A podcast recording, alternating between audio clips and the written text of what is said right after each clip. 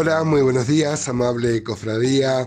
Como muchos de ustedes saben, mi nombre es Gustavo Sánchez y es mi oración que en este martes este, sean todos muy bendecidos de parte de nuestro Dios. Es martes ya y yo todavía tengo algunos resabios de este resfrío muy molesto eh, que, me, que me toma un poco la voz y que bueno, viene por estos fríos, ¿no? Gracias a Dios nunca he tenido fiebre ni nada ni nada, ni nada más que eso, ¿no? Todavía este resurgir que hay del COVID-19 atemoriza a muchos, pero no, me parece que estoy muy lejos de esos, de esos síntomas. Gracias por la preocupación que han tenido cada uno de ustedes. Cada día me recordaba y me recetaba algún remedio este, para mi bien. También doy gracias a Dios por las amplias repercusiones del audio de ayer, donde este, muchos no conocían la historia de Gabá, como muchas veces escondida en la escritura. Eh, solo decía ahí en Oseas 9 eh, que pecaron como en Gabá, y si uno no busca, no, si no indaga un poco, se pierde la contundencia que le quiso poner Oseas, ¿no? De la gravedad. Otra cosa que tira por tierra esto, ustedes saben que muchos enemigos de la Biblia dicen que eh, David era homosexual porque David es que eh, puso que, mm, eh, así lo cuenta la escritura, que el amor de Jonathan le plació más que el amor de todas sus mujeres. Entonces hay quienes dicen que él era, mm, que él era homosexual. Pero esto es un desatino total, porque la Biblia no oculta los pecados de los hombres de, Dios y lo de Gabaal lo prueba. Y además este, la Biblia habla de los pecados de David, cuenta eh, con lujo de detalle, lo adúltero que fue, lo asesino que fue, de su propio amigo Urias. Eh, así que digo, no, eh, si hubiera sido homosexual, la Biblia no hubiera tenido ningún reparo, como no lo tuvo acá, ni en Oseas 9, ni en Jueces 19, el recriminar el pecado de sodomía del pueblo de Israel. Así que vamos a ver rápidamente entonces desde el versículo 11 al 17.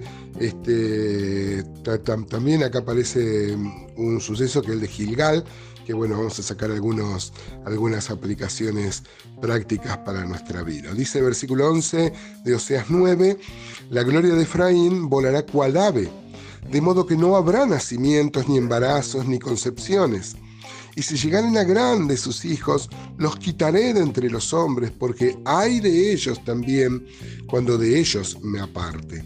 Efraín, según veo, es semejante a Tiro, situado en lugar delicioso, pero Efraín sacará eh, sus hijos a la matanza. Dales, oh Jehová, lo que les has de dar. Dale matriz que aborte y pechos enjutos Toda la maldad de ellos fue en Gilgal. Allí pues les tomé aversión por la perversidad de su obra. Los echaré de mi casa, no los amaré más. Todos sus príncipes son desleales. Efraín fue herido, su raíz está seca, no dará más fruto, aunque engendren, yo mataré lo deseable de su vientre. Mi Dios los desechará, porque ellos no le oyeron y andarán errantes entre las naciones. Hermanos, qué palabra tan dura que Dios tiene sobre su pueblo. Bien que eh, nos va advirtiendo la gravedad de los pecados para justificar, así entre comillas, el, el castigo tan severo de Dios sobre su pueblo. El no tener hijos, los hijos en la escritura son presentados como una bendición y el no tener hijos como una maldición, así en el Antiguo Testamento. ¿no? no quiere decir, hay muchas personas hoy que no pueden tener hijos y no podemos poner una carga que la Biblia no pone sobre las personas, pero como un castigo, es un castigo muy severo el no tener hijos y Dios iba a recriminar esto eh, Dios iba a hacer esto sobre su pueblo para que no sigan teniendo hijos malvados, ¿no? Y si nacían, los iba a quitar después con, los, eh, con las invasiones, con las guerras, y porque Dios se va a apartar de, de Israel eh, los términos son como quien repudia a su esposa, como quien da carta de, divorcio. Eh, bueno, Jeremías va a decir sobre el reino del sur que Dios se divorció de Israel, ¿no?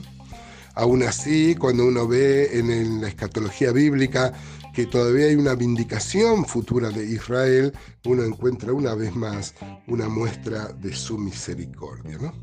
Bueno, así entonces el 11 decía, la gloria de Efraín volará cual ave, de modo que no habrá nacimientos, ni embarazos, ni concepciones, y si llegaren a grandes, los quitaré de entre los hombres, porque hay de ellos cuando de ellos me aparte. Miren, hermanos, lo peor que le puede pasar a un hombre, a una familia, a un pueblo, es que Dios se aparte de ellos. Eh, uno puede pasar la peor dificultad en la vida, la peor miseria, esclavitud, eh, pero si Dios está con nosotros, con José siendo esclavo, dice la Biblia que Dios estaba con él. Cambio, si Dios se aparta, hermanos, por más que haya prosperidad económica, por más que haya este, otro tipo de supuestas bendiciones, si Dios no está ahí, no hay forma de que la persona pueda encontrar la felicidad. Quiere decir, como decimos siempre, si tenés a Cristo, tenés todo, si no tenés a Cristo, no tenés nada. Digo, porque muchas veces muchos cristianos son seducidos, sus hijos, sus hijas, por ejemplo, se enamoran de una persona inconversa, dice, pero es bueno, es trabajador, pero es inconverso. Eh, tiene la peor, el peor mote, Dios no está con él. Esto es algo muy serio para recapacitar. No, nosotros, Dios nos libre eh, a nosotros de apartarnos de esa forma que Dios se aparte de nosotros. Yo insisto acá cómo Dios este, eh, vino mostrándonos a nosotros el pecado del el pueblo, ¿no? Para eh, justificar tan grande disciplina, tan grande castigo. Bueno, acá dice que, este, que los repudió desde Gilgal, versículo 15 Toda la maldad de ellos fue en Gilgal, allí pues les tomé aversión por la perversidad de sus obras, los echaré de mi casa, no los amaré más. Ustedes saben que Dios había planeado para su pueblo gobernarlo mediante jueces. Si uno ve la historia, ve, pero bueno, aún en los jueces se da una cosa cíclica, ¿no? Que eh, Dios levanta un juez, eh, el pueblo vuelve a Dios, pero luego eh, ese juez muere, el pueblo se aparta, vuelve Dios a disciplinarlo, el pueblo vuelve a clamar, Dios le manda un juez. Bueno, al final llega a 1 Samuel 8, donde Samuel fue el último de los jueces y profeta. Este, él eh, el pueblo usa de excusa a los hijos, pero le dice que ya no quieren eh, que él sea el juez, que quieren tener un rey, como las naciones vecinas. Primera Samuel 8:7 va a decir, dijo Jehová Samuel, oye la voz del pueblo, que en todo lo que te digan, porque no te han desechado a ti, sino a mí me han desechado, porque, eh, para que no reine sobre ellos. O sea que el rechazo a Samuel era el rechazo a Dios.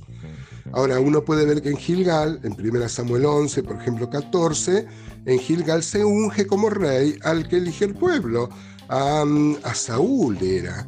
Este, y en Gilgal también va a ser desechado, en 1 Samuel 13, va a ser desechado. Miren cómo había cambiado la historia. El Mesías tendría que haber nacido de la tribu de Benjamín, de donde era Saúl, ¿no?